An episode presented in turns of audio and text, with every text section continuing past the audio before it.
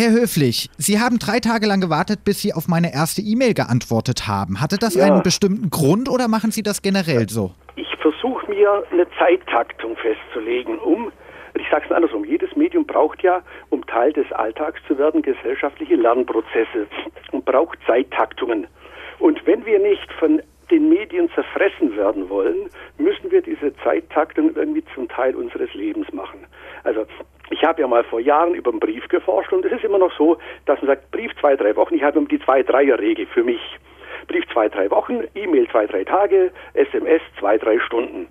Und dann denke ich mir, ist es einfach so, dass sich dann damit dieser Wahn, sage ich mal schon beinahe, auflöst, dass man glaubt, man muss über alle Medien jederzeit sofort parat stehen.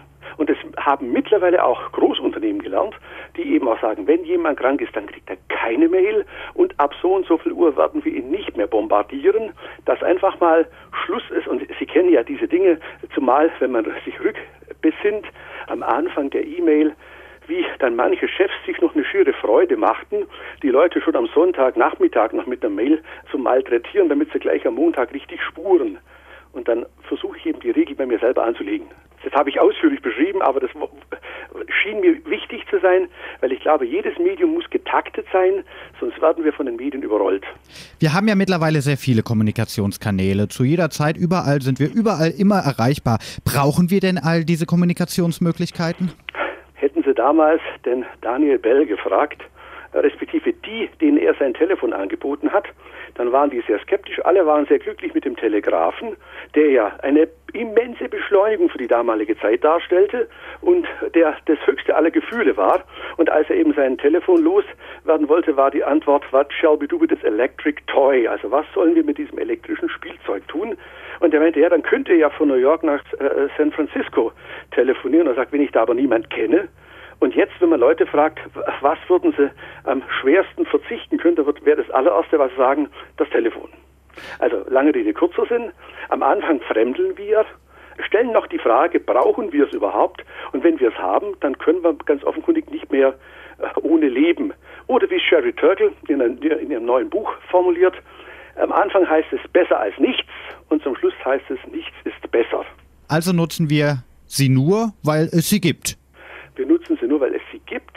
Aber, und das wird, damit wird es kompliziert, Gesellschaft entwickelt sich voran, produziert Kommunikationsbedürfnisse, die mit Medien befriedigt werden und gleichsam wiederum Gesellschaft verändert. Also ist quasi ein fortlaufender Prozess und dann wissen wir zum Schluss gar nicht mehr, wo Ursache und Wirkung ist. Wir stecken einfach drin. Erklären Sie mir den Begriff entschleunigen. Es müssen wissen, was, was beschleunigt ist. Äh, letztlich heißt es, dass wir im Kern ja nicht nur eine an Geschwindigkeit zunehmen, sondern dass sozusagen die Anforderungen innerhalb dieser Geschwindigkeit noch größer werden. Und Entschleunigung würde einfach bedeuten, dass wir die Lücken, die wir sonst in diesem Prozess der Beschleunigung als Ballast empfinden, eben wieder als das empfinden, was immer schon waren, als Zeit für Muße und als Zeit nachzudenken. Also mein Lieblingsthema ist ja gerade das Warten, das im Kern, wenn man es ganz genau nimmt, eine Erfindung der Neuzeit ist. Paul Levine hat ein nettes Buch geschrieben mit dem Titel Eine Landkarte der Zeit und der beschreibt dann auch, wie in, äh, was weiß ich, in, in, in Indien oder wo auch immer Menschen einfach mal äh, Richtung Bushaltestelle gehen und äh, äh, dann mal gucken, ob der Bus kommt, kommt er nicht, gehen sie wieder. Wir würden sagen, Zeit ist Geld, verlorene Zeit. Ich musste vergebens warten. Den Begriff gibt's da nicht. Also wir haben quasi den Begriff des Wartens selber produziert und haben ganz vergessen, dass auch die Lücken sehr produktiv sein können. Also einfach um mal über sich selber nachzudenken und den Lauf der Dinge nachzudenken. Und vielleicht sind viele große äh, Gedanken der Menschheit erst dadurch entstanden, weil irgendwie eine Lücke war. Mein Smartphone gibt mir ja mittlerweile die Möglichkeit, direkt nach dem Telefonat eine Mail zu schreiben, dann noch in eine SMS, den Facebook-Eintrag machen, die Twitter-Nachricht checken und beantworten und äh, um nur mal ein paar Kanäle zu nennen. Also die ja. Entwicklung geht weiter zu noch mehr und noch schneller. Macht Ihnen das Angst? Nicht ganz. Ich glaube an die Resistenz, vielleicht auch manchmal die Aufmüpfigkeit des Menschen, der manchmal einfach sagt, mache ich nicht oder mache ich langsamer. Wir hatten vor, ja, schon mittlerweile über zehn Jahren die allererste SMS-Studie im deutschen Sprachraum, haben damit auch Jugendliche untersucht und da war es nur so, also die glaubten, wenn sie irgendwie einen Meter aus dem Haus gehen ohne Handy, dann würde die Welt zusammenbrechen. Diese Jugendlichen sind jetzt Mitte 20, haben eine Freundin und lassen das Handy zu Hause, weil sie mit ihrer Freundin in Ruhe essen gehen wollen. Und das heißt also mit anderen Worten, wir bekommen dann auch sowas wie eine natürliche Einstellung zu den Medien, weil wir merken, es gibt irgendwann einen, Schlusspunkt. Wenn jemand ausbüchsen kann, ist es ja gut. Wenn es jemand beruflicherseits nicht kann, Sie äh, als Journalist stecken natürlich mitten im Schlamassel, weil Sie sind ja mehr oder weniger schon professionell gekettet an die Medien und kommen da weniger aus. Und dann wird schwierig. Also wie so schön Life, Work-Life-Balance, wo also sozusagen keine Stoppregel mehr gezogen werden kann. Im Privaten können wir es ja noch, aber wenn das Private selbst sich durch den Beruf auflöst, und ich kenne viele Leute, die dann in den Urlaub ihre ganzen Apparaturen mitnehmen, weil sie Angst haben, dass irgendwie abgekoppelt von Aufträgen oder wie auch immer sind. Und ich erinnere gerne an den lieben guten Umberto Eco, der jetzt vor kurzem wieder groß gefeiert worden ist. Der hat schon in den 80er Jahren ein wunderbar schönes Essay geschrieben über das Handy, wer es braucht. Es braucht das Ganze der, der beruflich die Notwendigkeit hat, also der Feuerwehrmann und der Arzt. Es braucht der, der körperlich gehandicapt ist, also der irgendwie, was sich gesundheitlich irgendwie immer die Verbindung zum Arzt sucht. Und der Ehebrecher, da hat er auch noch Verständnis dafür, damit er an der Partnerin vorbei telefonieren kann. Und alle anderen seien arm dran. Und der, der sich's leisten kann, der der Status zeigt, der kann sich's leisten, dass er telefonieren lässt, dass er E-Mail abrufen lässt und, und, und. Ich habe übrigens, äh, äh, bin über Peter Klotz nach Erfurt gekommen. Und Peter Klotz ist ja, war ja der große, hat ja auch sein schönes Buch über Entschleunigung geschrieben und hat seinen Schreibtisch war kein Computer gestanden. Er hatte nämlich einen Mitarbeiter, der hatte dafür zwei.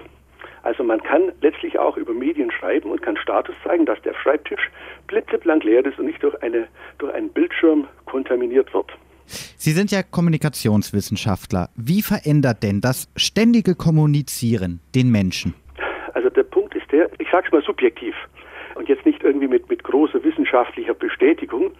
Wir haben etwas, wir haben damit die Ruhe verloren. Äh, ich nehme das schöne Beispiel des Handelsvertreters, der irgendwie von München nach Hamburg fuhr und in dieser Zeit nicht angerufen werden konnte. Da konnte mal äh, am Rasthof in der Rast machen, einen Kaffee trinken und äh, konnte einfach mal über sich nachdenken. Wenn er jetzt losfährt, hat er 20, 30 Gespräche, muss das eine Gespräch nacharbeiten, das andere vorbereiten. Er hat quasi kein, keine Ruhe mehr. Und diese Unruhe, dieses laufende irgendwie gekribbelt sein, das kriegt man dann schon gar nicht mehr los. Denn wir haben immer das Gefühl, wir müssen einen Apparat anschalten, wir müssen irgendwie was nachgucken. Eine E-Mail, das Neueste. Also wir, man meint schon, es, es muss quasi jeder einfache Mensch Informationsspezialist sein, damit er irgendwie mitbekommt, wie gerade die Affäre um Seehofer und die, den Anruf beim ZDF äh, aussieht, damit man mitreden kann. Denken wir noch ausreichend nach? Man müsste jetzt gucken, wie solche Unternehmen wie Microsoft das machen, die ja buchstäblich dann Kreativität zelebrieren. Wir haben nicht mehr die Ruhe nachzudenken und darum haben wir viel mehr Fehler. Man baut ein Haus erstmal und man sieht es auf der Baustelle, bevor irgendwie angefangen wird, wird telefoniert. Man plant also erst, man plant Fehler schon ein, weil man lieber erstmal auf die Schnelligkeit setzt und dann können wir ja noch nacharbeiten. Und das scheint ein Grundproblem zu sein, auch ein Problem der Politik. Denn gucken Sie, wie viele Gesetze nachgearbeitet werden müssen. Die Nacharbeit von irgendetwas nimmt, ich würde mal sagen, das, sogar das X-fache von dem ein, was es eingenommen hätte, wenn man vorher besser nachgedacht hätte und in Ruhe nachgedacht hätte. Der Buchtitel der Digitaltherapeutin Anita Eckler lautet E-Mails machen arm und krank und dumm auch. Sehen Sie mhm. das auch so? Also E-Mails machen erstmal gar nichts, weil das hatten wir alle schon. Wir hatten die Droge im Wohnzimmer und wir hatten schon alle möglichen Medien, die uns irgendwie in die Enge treiben. Und es gab ja auch die große Angst vor dem Buch, wo man vor allem dann meinte, Männer meinten das vor allem, dass Frauen so sehr dann vom Alltag wegkämen und dann irgendwie besonders pervertieren würden, weil sie dann quasi ihre erotischen Fantasien ausleben könnten und, und, und. Also ich würde erstmal vorsichtig sein. Uns machen andere Dinge krank, und zwar einfach die Kontexte, in denen wir leben und arbeiten. Und Medien sind Teil davon, eher Indikatoren. Darum sind auch Medien nicht einfach Verursacher von Mediensüchten, sondern wir leben einfach in diesen Umständen, wo Medien spezielle Kanäle darstellen, wo sich das auslebt. Sie sind Kommunikationsforscher an der Universität in Erfurt. Was so beobachten Sie denn bei den Studierenden? Ich stelle zum Beispiel Folgendes fest, was ich ganz, ganz spannend finde. Vor, sag mal, zehn Jahren hat kaum noch jemand irgendwelche Chats gemacht und gekannt und kaum E-Mails geschickt. Dann gab es eine Phase, wo alle rundherum irgendwelche Laptops als Schutzschild vor sich aufgebaut haben Und jetzt, das ist mir vielleicht gerade jetzt in besonderem Maße aufgefallen, findet man das schon gar nicht mehr. Die Leute verbarrikadieren sich quasi nicht mehr mit ihren elektronischen Bollwerken. Und auch in Amerika stellt man das fest, die große Vision, man muss also alle müssen irgendwie rundum elektrifiziert sein, das nimmt ab. Also ich habe den Eindruck, dass eine junge Generation, selbst wenn man der immer angreitet, sie wäre jetzt irgendwie, ja, sie ist zwar technikaffin, aber auch nicht unbedingt Technik, ja, submissiv, dass sich da unterordnet ohne einen Zucker. Ich habe so den Eindruck, dass sich irgendwie so eine natürliche Einstellung gegenüber den Medien etabliert, was eben auch daran liegt, weil die Jüngeren mit den Medien groß geworden sind und weil sie eben auch Gefühle haben und weil sie in Liebe sind und weil sie Schmerzen haben und was der Teufel was alles und da helfen Medien eben auch nichts. Und das hm. wissen wir ja auch. Vor kurzem gab es eine Studie, die zeigte, wie es um die Singles arg bestellt ist, die 1500 Freunde im Facebook haben, hat aber ein, einer Krebs oder eine schwere Krankheit, dann bleibt die Familie übrig. Also alles etwas runterfahren, sagen ja. Sie, alle einen Schritt zurück. Aber kann man so im internationalen Wettbewerb bestehen? Ja, und zwar, weil auch ein Chinese und ein Japaner irgendwann diesen Entwicklungsstand erreicht, wo er dann genauso sagt, jetzt geht es nicht mehr weiter. Dann muss man nochmal gucken, welche quasi neurotischen Momente man in einer japanischen Netzwerkgesellschaft verortet. Dann würde ich schon meinen, dass im Kern genau die Chance darin liegt, diese Stufe zurückzuschalten. Wir sehen ja, wie es aussieht, wenn mit dieser Beschleunigung Aktienmärkte zum Spinnen anfangen, weil die Computer in Nanosekunden äh, verkaufen oder kaufen. Und da kann doch überall sozusagen anstelle der Nanosekunde mal eine Minute dazu und dann sieht die Welt schon anders aus. Also ich vermute schon fast, dass das, die Rettung ist es natürlich nie, aber dass es ein Moment ist, wo uns nichts abgeht. Wir müssen ja nicht darauf verzichten, sondern wir müssen gucken, wo wir bleiben. Aus heutiger Sicht wirkt ja die, ich sag mal, bedächtige schwarz-weiße Bundesrepublik der 60er Jahre wie ein versunkenes Traumland. Alles geht schneller, alles ist bunter, es blinkt, es glitzert, es macht hier Bing und da Bing. Und was sollte man denn zuerst ändern, um wieder zur Ruhe zu kommen? Das ist, eine, das ist immer die Sache mit der, mit der Henne und dem Ei. Mache ich das eine, flutscht man es auf der anderen Seite davon. Ich denke, das beginnt erstmal damit, dass wir, das hört sich schon fast therapeutisch an, mal gucken, was wir von uns selber wollen. Und wo sollen unsere Wege hingehen? Und das geht ja schon los. Gucken Sie nur mal. Also wenn das so stimmt, was man so als Indikator nimmt, junge Menschen wollen nicht mehr zwingend große Manager werden. Weil sie sagen, da opfere ich womöglich einen Teil meines Lebens und das Ganze ist es gar nicht wert. Also es gibt schon offenkundige Tendenzen, wo sozusagen ein Slowdown zum Thema wird. Und es ist ja wenn Sie mal gucken, alles andere als ein schierer Zufall, dass gerade jetzt das Thema der B- und Entschleunigung besonders vogue ist, jetzt der aktuelle Film Speed, der jetzt in den Kinos läuft. Ich mache sogar ein Seminar zu dem Thema. Also und, und in, in dem Museum für Kommunikation in Frankfurt ist eine Ausstellung zu dem Thema. Also es ist ganz offenkundig so aktuell, dass wir, äh, und wenn wir darüber reden, haben wir schon den ersten Schritt getan, dann machen wir uns bewusst, wo es hingeht. Und ganz offenkundig geschieht gesellschaftlich was in der Richtung, dass wir erstmal ja, uns selber fragen, wo stehen wir und wollen wir, dass es so weitergeht. Kommunikation ist ja, man kann sagen, das mächtigste Werkzeug der Welt. Also ist schnelle Kommunikation eigentlich noch mächtiger, oder? Nicht notwendigerweise. Gute Kommunikation ist mächtiger. Sie wissen aber, das ist zu richtigen Zeitpunkt Schweigen kann manchmal viel mehr Probleme lösen als zu schnell drauf losgeplappert. Also von dem her ist es immer das Ausgewogensein. Und wir haben ja so eine paradoxe Redekultur. Wir denken, wir lösen Probleme, indem wir sie quasi niederreden. Die Japaner sind es gewohnt, zur richtigen Zeit erstmal zu schweigen, um zu gucken, was los ist. Also kommunikative Kompetenz im Innehalten, während sie bei uns im Losblabbern besteht. Und vielleicht können wir da von den Japanern etwas lernen. Inwiefern? Also einfach nochmal nicht, nicht sofort zu reagieren. Also sie sind erregt und dann wird sofort natürlich in alle Tastaturen gelangt, eine bissige E-Mail geschickt, ein Telefonat und ein weißer Teufel war es alles.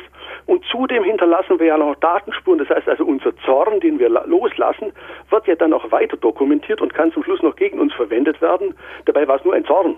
Also kann man sagen, die Kommunikation ist zwar schneller und vielfältiger geworden, aber auch oberflächlicher und unpersönlicher immer mein Problem, mhm. weil dann tun wir so, als hätte es irgendwann mal eine Zeit gegeben, wo sie nicht oberflächlich war. Wenn Sie mal gucken, eine Bauernfamilie vor 150 Jahren, die saß schweigend um ihren Trog und aß gemeinsam mit dem Löffel aus dem Topfe, da hat man gar nichts geredet. Also die Menschheit hat ja nicht von Anfang an nur ihr Ansinnen gehabt, in jeder Situation über Kant, Hegel und Nietzsche zu reden, aber wir nehmen uns nicht mehr die Zeit für uns und über das, was wir tun und reden, nachzudenken. Alles ist schon im Endeffekt gesagt, bevor wir uns treffen. Sie machen eine Bergwanderung, sind auf der Spitze des Berges, schicken die eine SMS, wie schön das dort ist, noch ein Bild mit dazu, kommen vom Berg mit zurück und dann trifft man sich und sie haben alle schon gesagt, was gesagt werden sollte. Ah. Und das war's dann. Also die technologische Komponente nimmt zu und die menschliche Komponente nimmt ab. Also man kann es vielleicht so sagen, wir waren noch nie in einer so geschwätzigen Gesellschaft wie jetzt und reden damit nicht zwingend mehr miteinander. Womöglich reden wir sogar noch weniger miteinander, obwohl wir mehr miteinander schwätzen. Seit Jahren nimmt ja die Zahl der Fehltage aufgrund totaler Erschöpfungszustände, Burnouts und Depressionen zu. Durch die ständige Erreichbarkeit äh, steigt der Druck erheblich. Wie wird es ähm, äh, oder wird es irgendwann ein, ein Burnout der kompletten Gesellschaft geben, wenn es immer schneller, immer schneller, immer schneller geht? Sie wissen ja, wie das ist mit medizinischen Diagnosen eines Burnout da wissen wir nicht genau, wie sozusagen die Indikatoren hierfür sind, weil im Zweifelsfall hat man Burnout, auch wenn es was anderes ist. Aber die Tendenz ist schon die, dass zumindest nicht die ganze Gesellschaft, aber zentrale Segmente der Gesellschaft sich selber das Bein legen, wenn man so will, weil sie so mit sich selber ja schon fast in einem quasi autistischen Sinne kommunikativ beschäftigt sind, dass sie den Kontakt nach außen verloren haben. Und das ist natürlich auch das Problem. Gucken Sie nur mal, äh, symbolisch ist vielleicht das Phänomen. Wenn im Bundestag jemand redet, dann es sind ja keine Computer zugelassen und Laptops, aber die äh, äh, netten Tablets. Genau. Dann beugt sich Gott und die Welt natürlich die Kanzlerin an vorderster Front ihrer SMS über ihre Gerätschaften. Wir haben ein Experiment gemacht. Wir haben einen einradfahrenden Clown durch Erfurt fahren lassen, der ungefähr eineinhalb Meter an Leuten vorbeigefahren ist, die mit dem Handy telefoniert haben. Und über 70 Prozent haben den Clown nicht gesehen. Also Mediennutzung entzieht Aufmerksamkeit von unserer Umwelt und wir widmen im Kern unsere Aufmerksamkeit auf das, was gar nicht da ist, auf was Virtuelles, was auf einen Gegenüber, der abwesend ist, sozusagen, und ignorieren damit die Anwesenden. Und das ist, finde ich, schon ein gewisser Affront gegenüber einer, ja, für uns zumindest vertrauten Kommunikationskultur. Beraten Sie auch Unternehmen? Bislang nicht. Die wollten alle von mir noch nichts wissen, weil sie vielleicht noch gar nicht wissen, was ich ihnen zu sagen habe. Was würden Sie denen denn sagen, wenn Sie sie um Rat fragen? Wenn es darum geht, ob man Medien benutzen soll, dann sage ich natürlich klar. Mhm. Aber in einem besonnenen Maße, und das haben die auch schon selber erkannt. Ich merke ja auch, dass auch schon mit größerer Vehemenz jetzt schon eine Attacke gegen die E-Mail gefahren wird. Und man langsam überlegt, brauchen wir das alles? Aber was mir aufgefallen ist, ist, dass sowas wie professionelle Höflichkeiten darf im Gegensatz dazu abgehen. Also wenn ich dann irgendwie in ein Verkäufergespräch komme und, und, und, dann geht manchmal die Sensibilität verloren für das, dass man schon glaubt, alles müsse oder könne basal elektronisch abgewickelt werden.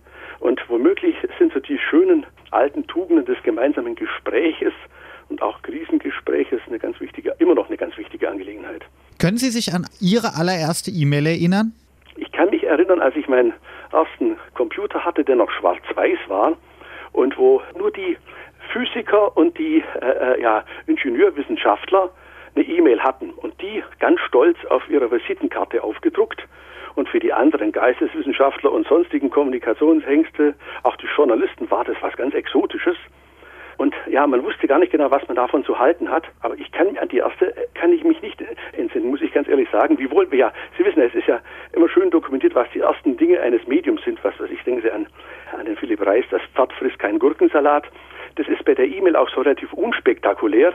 Der Tomlinson hat einfach, einfach über die ASDF-Taste drüber gehuscht und das war seine erste E-Mail. Da ist es noch dokumentiert.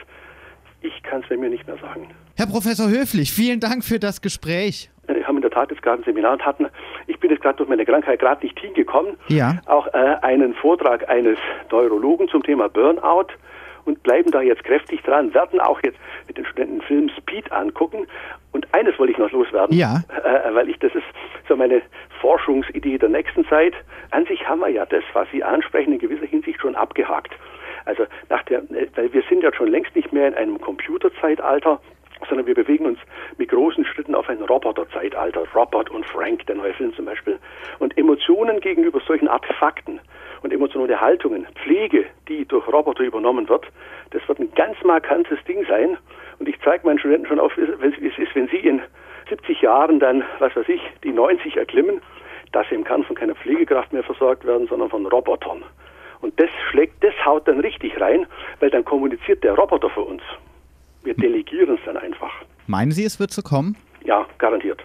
Also ich kenne ja diesen aktuellen Film Robert und Frank noch nicht mit der Susan Sheridan, der eben auch schön zeigt, wie dann plötzlich Emotionen zu Artefakten aufgebaut werden. Wir haben selber ein Experiment gemacht. Wir haben einen Babysimulator einer Studentin eine Woche mitgegeben. Die hatte nach einer Woche Schwierigkeit, das Ding einfach nur wieder in den Karton zu stecken und zurückzuschicken. Also ich meine nur, das ist so, wo ich gerade momentan ein bisschen kleinere Projekte mache, weil ich es ganz, ganz spannend finde, wie unsere Haltung plötzlich zu von den, ja, die Roboter sind eine neue Form des Mediums. Sie stellen ja auch eine Beziehung her zur Welt und zu anderen. Das sind die wahren interaktiven und die wahren mobilen Medien. Weil ein Handy geht nirgends hin, aber der Roboter geht mit uns hin.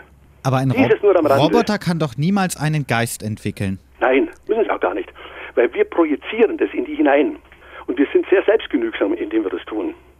Selbst eine, wir, wir machen das selbst mit einfachen Geräten. Wenn der Computer freundlich reagiert, bitte bedenken Sie oder bitte Return drücken, dann sind wir viel anderer Laune, als wenn es heißt Return Ausrufezeichen. Also die kleinsten Dinge, die Technik uns gegenüber macht. Und das haben wir ja gesehen, als BMW die, die Navigationsgeräte einführte und die BMW-Machos sich aufregten, dass das Gerät eine Frauenstimme ist und ihnen sagt, wo sie hinfahren sollen. Wir lernen jetzt schon mit äh, Robotern zu reden, indem wir mit unseren Handys reden. Also wir passen uns jetzt schon auf eine Zeit an, die schneller kommt, wie wir wollen. Jetzt will ich aber keine Angst machen, in Anführungszeichen. Das mache ich mit meinen Studenten ganz gern. Aber das heißt einfach, wir müssen den Medienbegriff erweitern und es kommt auf uns noch ein Teil mit dazu. Und das wäre der Roboter. Ja, der Begriff präformiert immer, dass es ein Teil ist, das uns anguckt. Aber allein schon Ihr Saugroboter ist ja so ein Teil, der dazugehört.